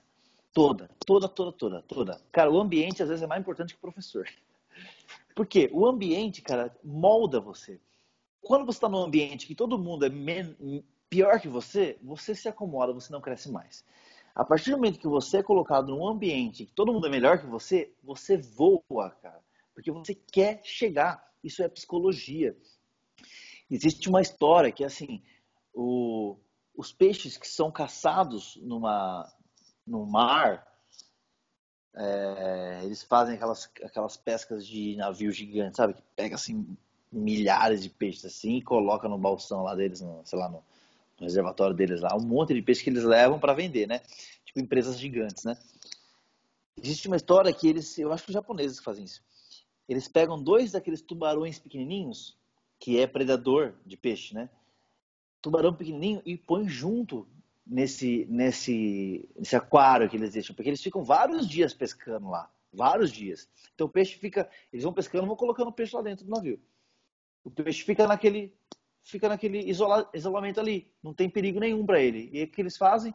Eles começam a ficar mole, parado, zoado, ficam meses, na verdade, pescando lá, sei lá, um mês, 15 dias, não sei agora. Para que os peixes se mantenham em atividade, o que eles fazem? Eles jogam esses dois, dois três tubarãozinhos assim, pequenininho, ou um só, não sei, que fica andando e querendo caçar eles. E os peixes ficam o quê? Ligadaço. Então os peixes ficam ativos. Durante todo o tempo que eles estão lá recebendo comidinha, né? Porque os, os caras que pescam não dão comida, porque fica muito tempo lá, se não der comida o peixe morre. Vai chegar lá com o peixe morto, aí não, né? Tem que chegar com o peixe fresco lá no, no porto, para depois distribuir para os mercados, para as coisas. Né? Então tem que chegar com o peixe fresco. Para o peixe chegar fresco, ele tem que estar tá bem alimentado e tem que estar tá exercitado, porque senão ele já fica zoado, né? Fica gordão. Então eles alimentam, botam esse tubarãozinho lá dentro, o tubarão até come um ou outro, né? Que não vai fazer diferença. Mas o tubarão fica ali, ó, os peixes ficam fugindo do tubarão o tempo todo. Uma hora o tubarão consegue pegar um peixe, come, está alimentado também e vai atrás da caça de novo. Isso faz com que eles, os peixes se movimentam, se movimentem e não entrem na zona de conforto. pior lugar é a zona de conforto, é onde você vai cair, porque não existe parado. Estou crescendo no momento, no outro momento estou parado. Esquece, não existe parado. Ou é crescendo ou é caindo. Se você está a sensação que você está parado, você está caindo, com certeza. Não existe parado, não existe. Então, é isso que acontece. É a mesma coisa. É o ambiente que o peixe está, vai fazer com que ele se torne ou ativo ou passivo. O ambiente que a gente está nos torna ativo ou passivo. O tempo que eu fiquei em Dayatuba, que eu queria crescer muito no violino, né? Como player mesmo, assim, tocando mesmo violino. O tempo que eu fiquei em Dayatuba, chegou uma hora que eu senti que eu não precisava estudar mais para dar conta do que eu tinha que fazer. E nessa hora não estudei mais, simplesmente, cara. Quando eu fui para São Paulo, eu cheguei em São Paulo, eu falei, e eu achava que eu era bom. Cheguei em São Paulo, eu falei, que? Olha esses caras, que? Fiquei, não. Aí eu voltei a estudar de um jeito, cara. Tem, eu nunca estudei tanto na minha vida. Por quê? Porque eu vi e falei, não, eu tô para trás. Eu preciso ambiente, o ambiente mudou tudo. Não importa se eu tivesse com o professor Y, X, Z, né? Eu tava com uma ótima professora, que é a Bettina uma grande violinista. Mas eu podia estar com outro violinista que não fosse tão bom dando aula para mim. O, mas o quanto que eu estudei, não tinha como não evoluir. Não tinha como, cara. Não porque eu estudei muito, mas porque eu estudei focado, né? Porque o, o, se eu estudei muito desconcentrado, também não ia crescer, né? Mas o, o tanto que eu digo é de qualidade mesmo. Eu estudei muito focado. Eu tive muito resultado muito rápido, cara. Eu cresci daqui para cá, assim, foi muito rápido, assim, sabe? Impressionante. Por quê? Porque o ambiente que eu tava me moldou. Então, boa instrução e um ambiente que você não se sinta confortável, que você se sinta desconfortável, que você precisa melhorar, porque isso vai te fazer crescer. E não, não caia na, na, tentação de falar, não, mas aí então, já que eu sei disso, eu vou num lugar onde eu sou melhor, ou num ambiente onde eu estou confortável, mas eu vou me manter. Não, cara. Vai passar um mês, dois meses, três meses, você já vai ficar aqui, ó. Você não vai nem perceber se já está acomodado. Vá num lugar onde ali as pessoas estão te cutucando, que você não pode regredir. Regrediu, ó, já tem ali o, o garfinho te cutucando. Você tem que caminhar num lugar onde é mais difícil de você viver de você sobreviver, digamos assim, entre aspas, né? Um lugar onde as pessoas são melhores que você. E terceiro lugar, né, que eu estava falando, é você aprender a estudar. Esses três fatores, cara, se tiver uma boa instrução, um bom professor, você tiver num ambiente onde você é forçado a crescer e você souber estudar, cara, isso faz um milagre. Tem muita gente que sai do país para estudar fora e não é por causa de professor, porque no, aqui no Brasil, cara, a gente tem hoje em dia condições de chegar num alto nível no violino, por exemplo. Tem condições. Tem professores que podem deixar a gente no alto nível para bater de frente com os caras da Europa. Tem sim, tem sim, cara. Eu já fui na Europa, já fiquei na Europa um tempo lá, estudei violino. Pouco tempo, né? Mas estudei violino e vi mais ou menos lá tem gente ruim e tem gente boa, igual no Brasil. Óbvio que lá, pela tradição, os bons lá, eles são melhores que os bons aqui. Mas você consegue chegar no nível de bater de frente com os caras lá. Por quê? Porque tem professor bom aqui. Só que o nosso ambiente ainda não é tão bom quanto o ambiente de lá. Lá o ambiente de orquestra já tem ó, há muito tempo tradição. Orquestra tradicional lá. No Brasil, a gente está começando agora a criar. Está é, tá um pouco para trás. Então, nosso ambiente não é tão assim brabo né, de, de, de, influência musical, né? Lá tem um Sim. monte de orquestra, aqui tem poucas orquestras ainda, entendeu? Quando o cara sai daqui e vai para lá, ele tem um bom professor? Tem. Só que o ambiente que ele tá, com um monte de gente da idade dele tocando melhor que ele, faz com que ele cresça. Por isso que ele vai lá e ele cresce muito, porque o ambiente proporcionou isso. Aí ele tem um bom professor lá, tem um ambiente bom, e ele aprende a estudar, ninguém segura, ninguém segura. Esse tripé é super importante, eu acredito. Deve ter mais coisas, mas eu acho que é nesse momento que eu me lembro, assim, é isso. Ah, com certeza. Se focar nisso aí, cresce muito. Cresce muito. Com certeza, sem dúvida. Maravilha. Ó, eu vou para a penúltima pergunta. É, qual o melhor método para se iniciar nos estudos e qual o método para avançar para um nível mais alto? Tá, vamos lá. Olha, não existe um método, tá? Não existe aquele lá que você fala, ó, esse método aqui é para você começar e aquele método ali é para você avançar. Que nem você, quando você falou que você dava aula de, de Septic direto já para os seus alunos, aí eu falei, brincando, né? Mas era aluno da Filarmônica de Berlim, porque Septic já é um nível avançado, né?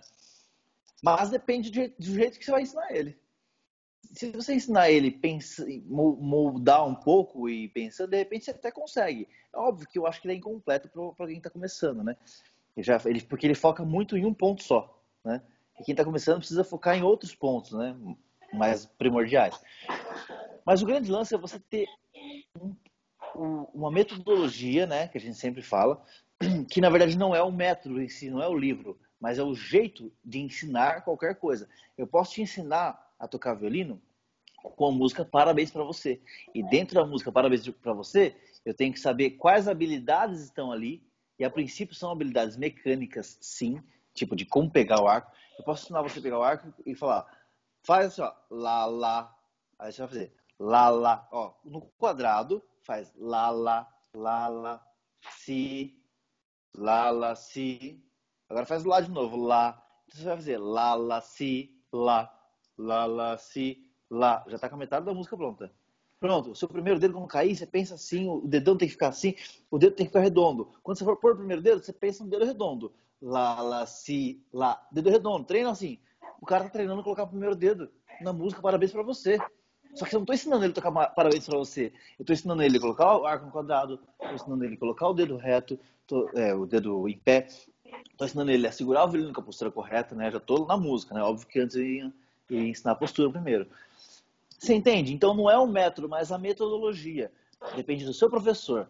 Por isso que eu confio bastante para início na metodologia Suzuki, tá? Eu não aprendi no início com metodologia Suzuki. Eu aprendi com uma metodologia que eu nem sei qual que é, nem lembro agora.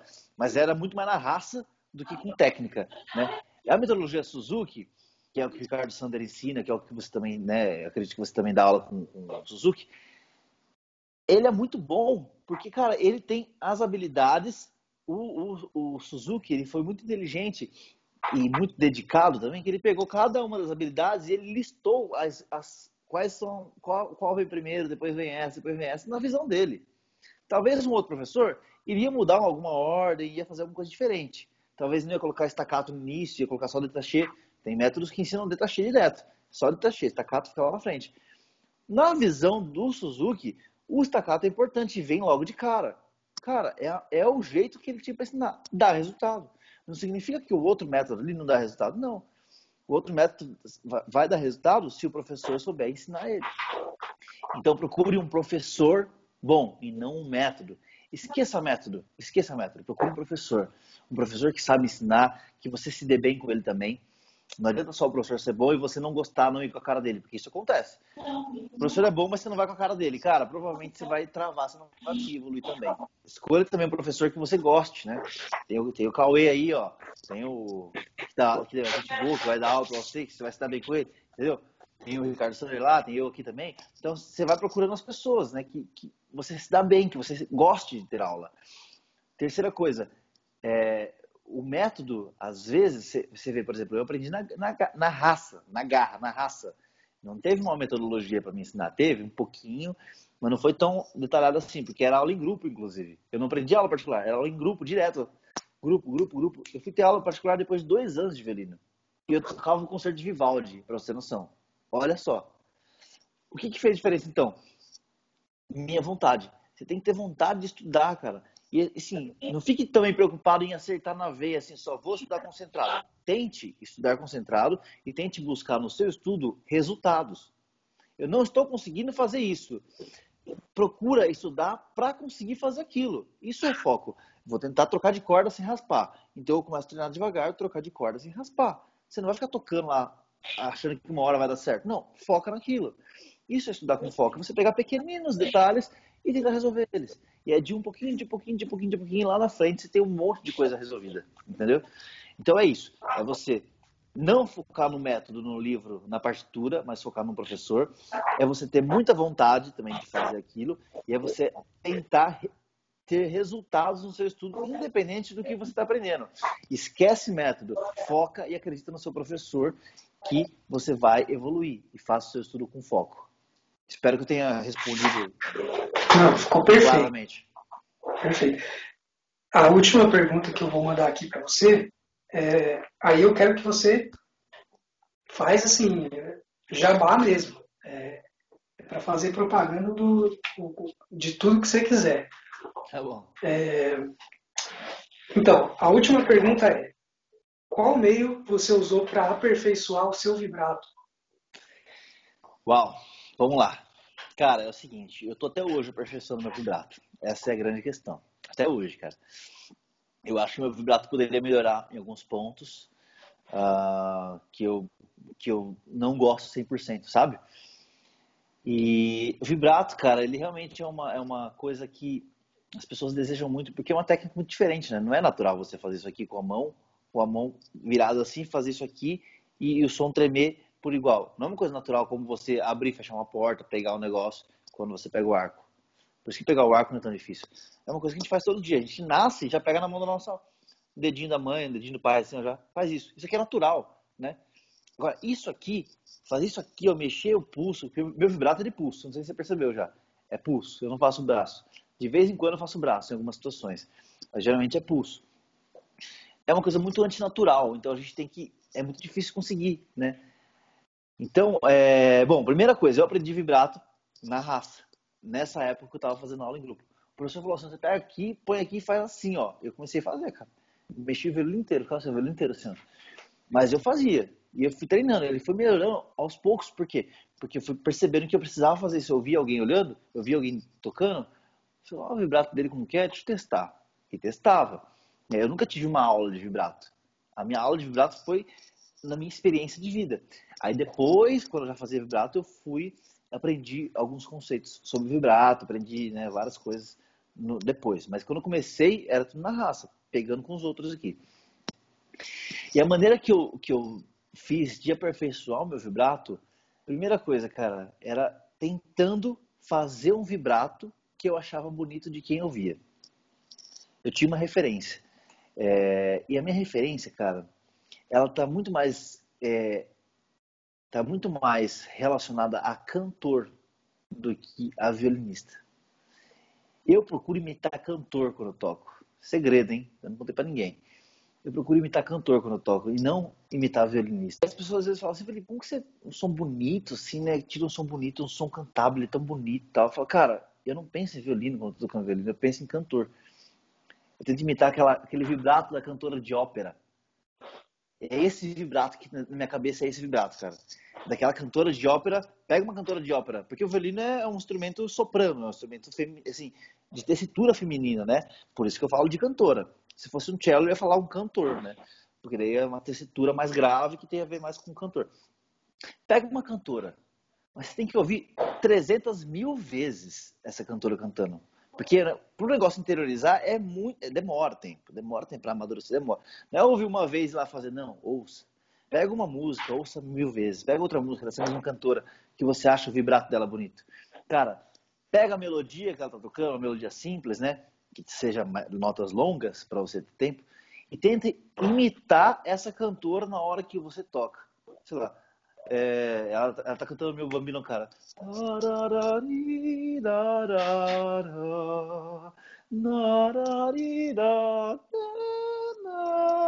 Toca bem mais lento, mas tenta imitar ela, o vibrato dela, tenta fingir que o seu violino tá cantando aquelas notas. Cara, isso vai te dar, vai te abrir a mente para uma melodia e para um vibrato gigantesco. Por quê? Porque você não está vendo o vibrato dela, você está ouvindo. E aí você vai buscar aperfeiçoar o seu vibrato pelo quê? Pelo visual mecânico ou pelo que você quer ouvir? Quando você busca aquilo que você está querendo ouvir, aí você evolui. Porque senão a gente quer ficar imitando a mão do professor, quer ficar imitando a mão do violinista. Cara, a mão dele é a mão dele. A sua mão é outra mão. Nada a ver. Aí você não vai imitar a mão daquele, daquele vibrato, a mão daquele cara. Você vai imitar o vibrato que você quer ouvir. Pode até ser de um violino, mas eu prefiro de cantor. Eu faço isso, né? Eu gosto de imitar cantor, porque eu acho que não existe nada mais expressivo que a voz humana. Não existe nada mais expressivo que a voz humana. E eu tento imitar a voz humana quando eu toco. Então eu acho que esse é um segredo. É você ter um ideal de som. Você tem que entender a mecânica e adaptar aquilo para o seu corpo e falar, agora, o que, que eu quero ouvir? Eu quero ouvir um vibrato mais. Você gosta disso? Vai esse. Você quer um vibrato mais. Rapidinho. Vai esse. Você quer um vibrato mais lento? Uau, né? Nem existe quase esse vibrato. Né? Mas, sei lá, dando um exemplo. Você quer, então, o que, que você quer ouvir? Eu quero ouvir isso. Então, agora você pega esses princípios técnicos que a gente está ensinando na Semana do Vibrato, que vai acontecer no dia 4 ou dia 8 de maio, no canal Dicas para Violinistas. E aí você vai através desses princípios do vibrato, desenvolver o seu jeito de fazer o vibrato de acordo com aquilo que você quer ouvir do vibrato, do ideal que você tem sonoro. E é por isso que eu me baseio em cantores, ou melhor, ou melhor cantoras, para desenvolver o meu vibrato, porque eu acho que o vibrato de cantor é bem bonito. É, fala pra gente como que você divide o seu estudo em parte de aquecimento, técnica, estudos e repertório. Tá, vamos lá.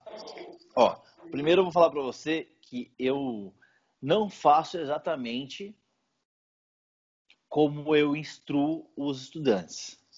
Por quê? Porque eu acredito que algumas coisas eu já consigo resolver mais rápido. Então, eu não faço exatamente aquilo que eu instruo, mas às vezes eu faço quando preciso. Mas eu estou num patamar que eu consigo identificar hoje eu preciso, hoje eu não preciso, né? Mas eu vou falar para você, então, primeiramente, como deveria ser, né? Eu acredito que a gente tem que começar com o aquecimento sim, porque o aquecimento ele não é só mecânico, ele é mental. Quando você está fazendo um aquecimento mecânico aqui, você também está treinando o seu ouvido, está acostumando o seu ouvido. Todo dia a gente tem que acostumar o ouvido a afinar. Porque a gente, a nossa mão, ela tá, tem dia que ela tá mais lenta, tem dia que ela tá mais rápida, tem dia que ela tá dura, tem dia que ela tá super relax, tem dia que eu pego o violino e parece que eu posso tocar qualquer coisa que eu quiser. No outro dia parece que eu não consigo tocar brilha brilha estrelinha, cara. É impressionante, assim. Então, é, sempre começa com aquecimento para entrar na vibe do violino. Não só para aquecer, não é aquecer o dedo, é aquecer a mente. E também a circulação, o dedo, isso também vai junto, tá? Mas principalmente a mente. Então, sim, o aquecimento é muito importante. Um exercício simples, basicão, que você vai colocar o dedo devagarzinho na corda e, tem, e ao mesmo tempo treinar o seu ouvido ali, exercitar o seu ouvido para ver se está afinado, para ver se está soando o que você quer. Porque quando você toca afinado, você está treinando seu ouvido a tocar afinado. E quando você toca com um som bonito, você está treinando seu ouvido a tirar um som bonito. Então é tudo, o ouvido é tudo, o ouvido é tudo. O ouvido tem que estar tá ligado, ver se está rolando. Porque você pode perceber, eu, quando aqueço, eu sou um cara no início e eu sou outro cara no final do aquecimento. Eu estou tocando, minha, minha cabeça está muito mais ligada, eu estou aproveitando muito mais. Eu estou receptivo, muito mais receptivo do que precisa. Estou muito mais sensível tecnicamente e, e auricularmente. Né? Meu ouvido está mais sensível a tudo que está acontecendo. Minha mente está aquecida. Muito importante aquecimento. Depois disso, pegue trechos que você já estudou. Tipo, estou estudando um método. Eu estudei três linhas do método ontem. Pega essas três linhas e toque devagar. Volta, regride. Regride. Tudo que você for tocar que você já estudou, pega como se fosse uma revisão. Regride. Toca mais lento para lembrar bonitinho. Aí você vai, aos pouquinhos e chega onde você estava. E aí sim você começa a galgar degraus acima. Tocar um pouco mais rápido, melhorar uma coisinha ou outra, etc. Então, já pega coisas que você estudou, né? aqueça é, essas coisas, né? Não aquecimento, já estudo, estudo mesmo. Pega elas, relembra um pouquinho mais lento, um pouquinho mais fácil, facilita um pouco, depois vai e tenta a romper os limites. Pega coisa nova, pega, continua estudando, né? Ou tenta melhorar aquelas técnicas. Terceiro lugar, pegue coisas novas que você precisa estudar. De repente você está, é, você estudou o que você já estudou antes, as três linhas lá, por exemplo, você estuda elas de novo, resolve coisas que não estavam e pega depois a outra metade do exercício, que seria tipo coisa nova, que você vai começar a ler. Ou pega um outro método que você está querendo estudar, que você está precisando estudar e começa a estudar ele. Ou pega uma próxima página do concerto que você, tá, que você ainda não leu, pega a próxima página e lê. Então, coisas novas, coisas que você ainda não estudou. Pode até ser o mesmo concerto, pode ser o mesmo método, a mesma lição, só que pega a partir do, do ponto que você ainda não estudou. Terceiro, e quarto lugar, cara, isso é muito importante que às vezes a gente esquece. Treinar, e o Flash fala isso, para a gente treinar fluência. Separa um, um tempinho do seu estudo, eu, eu, separo em quatro partes. Separa um tempinho do seu estudo para treinar fluência. Fluência. O que é fluência? Fluência é você faz. Que nem eu tô falando, falando com você, ó. Às vezes passa umas palavras erradas aqui, não sei o que, mas eu não paro. Fluência é, vai embora. Treine fluência. Pode fazer isso. Um pouquinho, só um pouquinho. Não vai ficar fazendo. Tem gente que acha que está estudando e está só treinando, treinando influência, do início ao fim do estudo. Pega o concerto e toca do início ao fim sem parar. Isso é, um bom treino, mas é um finalzinho do seu treino, só 10% do seu treino é isso. Pega tudo aquilo que você estudou, que você já estudou, e você fala, tipo, seu método lá, as três linhas que você estudou, mais três linhas novas que foi do, do, do, de coisa nova que você leu. Então deu seis linhas. Pega daqui vai até o final. Toca sem parar. Sem parar. Ah, mas eu não estou sabendo muito bem esse trecho. Cara, passa por cima, vai errar, mas não para. O seu treino agora não é sobre tocar bem essa habilidade, ou aquela, tocar afinado, perfeito ou não, fazer a mudança de posição direita ou não. Não é isso que você está estudando. Você está estudando fluência, tocar do início ao fim. Só que você sabe que você vai ter que resolver aqueles pontos. Mas a gente descobre o que a gente sabe mesmo tocar ou não quando a gente fala, tem que tocar do início ao fim sem parar e não pode errar. Mesmo você sabendo que você ainda não está pronto. Mas você fala, você brinca, né? Não posso errar, vou tocar do início ao fim sem errar. E não posso parar. Não posso voltar a corrigir. Não pode. É como se estivesse tocando em cima do palco para as pessoas assistirem. Vai. Cara, toca do início ao fim aqui lá umas duas, três vezes. Você vai ver aonde realmente você sabe tocar e onde você não sabe. Mesmo que você tenha estudado já. Aí você vai lá, ó, circula o que você não, o que você pipocou, que você não conseguiu, e você fala, amanhã eu começo por isso. Começa por aqueles trechos que você circulou, tá? Isso é muito importante. Cuidado para não estudar tocando, tá? Agora, como eu estudo? Eu dei a aula de, de, de que eu chamo de, de, de macro ciclo de estudos diários, que é um macro ciclo, né? Dentro desses aí a gente tem várias divisões, que daí é só o professor instruindo cada pessoa. Mas como que eu estudo hoje? Hoje eu pego o que eu tenho que tocar e eu toco lento, bem lento, porque eu já estou na minha cabeça pensando em aquecimento, enquanto eu estudo muito lento aquilo que eu estou tocando, mas é muito lento, eu não me preocupo com velocidade não, mas nem com metrônomo, eu, to, eu só tenho que tocar direito cada nota e isso vai fazendo com que minha mão relembre como é o violino, porque todo dia eu tenho que lembrar como que é tocar violino, todo dia. Então eu coloco a mão, vou tocando devagarzinho aquilo, tal, vou relembrando ao mesmo, mesmo tempo minha, minha cabeça está aquecendo, meu ouvido está aquecendo, minha mão está aquecendo, e eu já vou relembrando aquilo que tem que fazer. Eu não saio tocando de uma vez, porque isso estraga a técnica. Do mesmo jeito que você tem que dar lento para ganhar a técnica, para aprender a tocar, tocar rápido, sem, sem saber, sem técnica e desaquecido, vai fazer você perder, porque a gente perde. Se você estuda errado, o seu cérebro começa a entender que é de outro jeito. Ele começa a aprender errado. E aí você aprende errado, cara. Isso está em livro, isso não sou eu que estou falando, isso é pesquisa o seu, o seu cérebro aprende o que você faz. Se você fica estudando sem responsabilidade e tocando errado no trecho, toda hora você passa por aquele trecho não resolve, o seu cérebro aprende aquilo. Na hora do vamos ver, você vai tocar errado, porque você aprendeu aquilo. Entendeu? Então não toco rápido, eu toco lento, eu, eu tento dominar tudo. Eu domino, domino tudo que tem que ser feito. Aí a partir daí eu vou aumentando a velocidade se precisar, eu faço alguns esquemas de estudo, mas eu estudo hoje aquilo que eu preciso tocar. Então, tipo assim, eu vou tocar o, concerto, o romance de Beethoven. Eu estava estudando o romance de Beethoven. Vou tocar um trio também de Beethoven e, e vou tocar um trio de, de Piazzolla, Estações Portenhas. Estou estudando essas coisas. Mas eu tento pegar os trechos por quê? Por isso que eu falei pra você que eu não estudo exatamente daquele jeito, porque eu sei o que eu tenho que fazer no estudo. Eu pego o estudo, eu sei que aqui tem uma habilidade de mudança de posição. Cara, eu estudo mudança de posição naquele pedaço do concerto. Eu estudo a mudança de posição, fico estudando, faço, no trecho, entendeu? Dunes fala sobre isso, né? E, então eu uso um pouco disso agora para mim, mas eu não instruiria um, algum aluno meu hoje a fazer isso. Eu primeiro ensinaria a técnica isolada, né? Então eu estudo direto no concerto, mudança, estou estudando mudança. Aqui tem uma escala, estou estudando escala no Beethoven, no, no, romance de Beethoven tem uma escalinha lá de duas oitavas, quase três. Eu fico estudando escala lá, entendeu? Eu, hoje eu não faço escala isolada, às vezes eu faço. Hoje, tipo assim, pô, eu preciso afinar mais o meu Fá no geral, tá, tá desafinado a minha Fá maior, minha tonalidade de Fá maior. Eu vou e pego a escala. Aí eu pego a escala, eu pego a escala, a necessidade eu faço. Faço uma escala de Fá, faço cordas duplas de Fá, vou estudando afinação, vou trabalhando aquilo, porque eu estou precisando. Mas hoje eu sei olhar o que eu preciso e se eu precisar isolar uma técnica, eu vou lá no Servicic às vezes. Olho, pego o Servicic e estudo o Servicic. Porque eu preciso melhorar a minha mudança de posição quando é de primeira para terceira. Eu vou no Servicic primeira para terceira e estudo cara, ajuda pra caramba. Você volta pro concerto tocando tudo. Entendeu? Mas hoje eu faço isso. Poderia muito bem fazer escalas todos os dias, assim, mas hoje eu prefiro estudar dentro da minha necessidade. Eu preciso melhorar isso, então eu vou lá e estudo aquilo. Eu preciso melhorar isso. Né? De acordo com o repertório que eu estou tocando, vai aparecendo para mim o que eu estou vendo de dificuldade, porque eu sei identificar qual é a habilidade que está faltando, entendeu? Aí eu vou ajeitando, ajustando, né? Gostei muito, muito mesmo. Foi muito bom. Eu também, eu também, muito legal. Ah, espero que você tenha gostado. Gostei, é... foi bacana. As perguntas legais também, que algumas me fizeram até refletir mais sobre o que eu penso. Foi bem legal, cara. Deu para desenvolver bastante coisa.